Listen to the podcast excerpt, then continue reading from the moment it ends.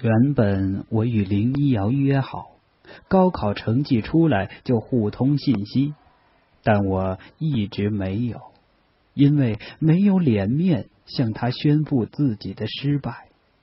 深夜十一点，林一瑶突然打电话过来，不悦的问：“你怎么不给我打电话？”我说：“数学考砸了，没达到本科线，不好意思告诉你。”他哦了一声，又问：“那你不关心我的成绩？”“当然关心，可你肯定不会考砸的，你从来就没有考砸过。”他冷冷的说：“谁规定的？万一呢？”我顿时紧张起来，又问：“那你考的怎么样？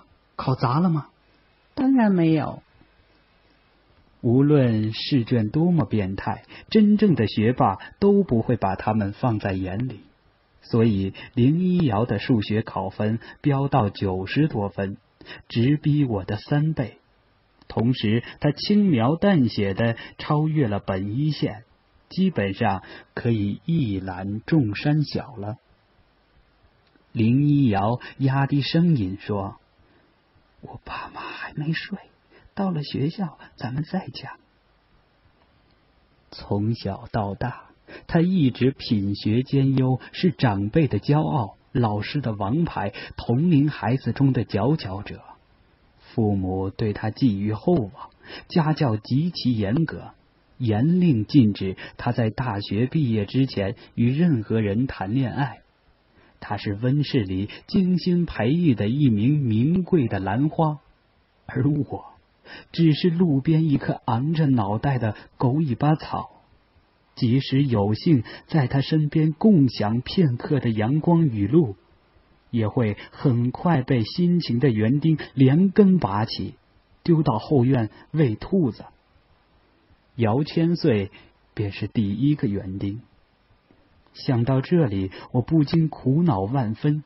不抽一支群英会，无疑抵御着弥漫心头的千古愁。然而烟雾缭绕之际，我又想起一件事情：既然他家管得这么严，那我追不到，别人也追不到。于是我掐灭香烟，心情舒畅的睡觉去了。填报志愿的那天。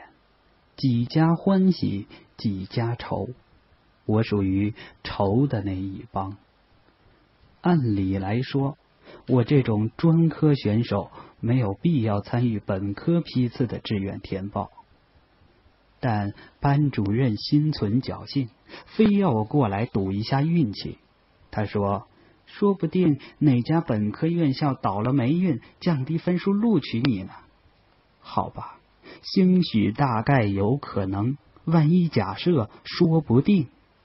于是我舔着脸皮出现了。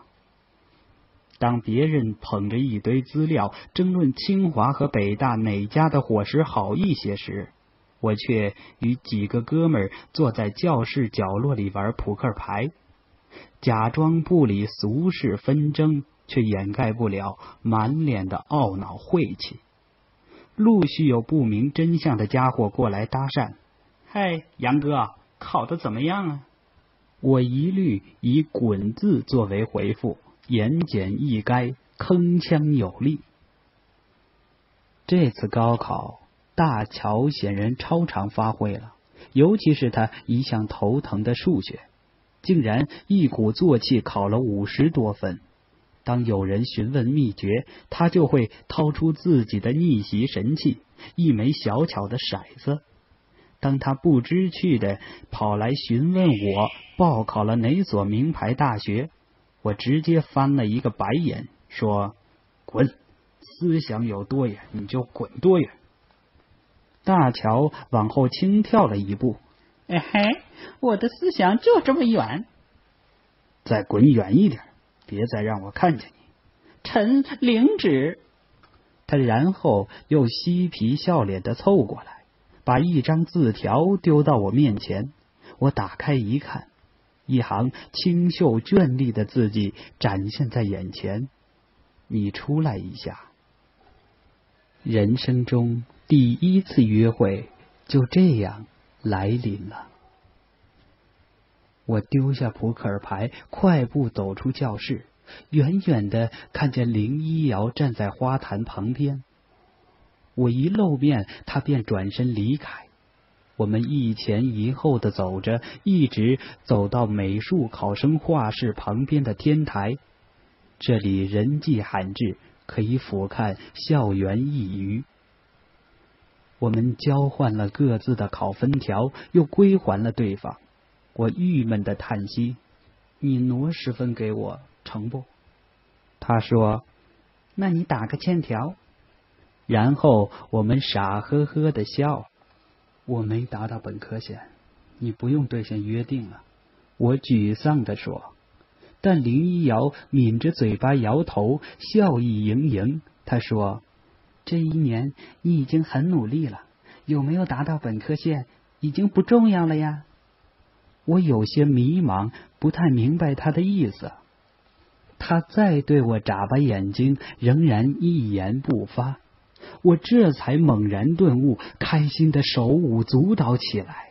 若不是两人关系暂不熟络，我恨不得把他抱起来，原地转几个圈林一瑶甩着小手指打我，叫我不要发癫。这是他的一个口头禅。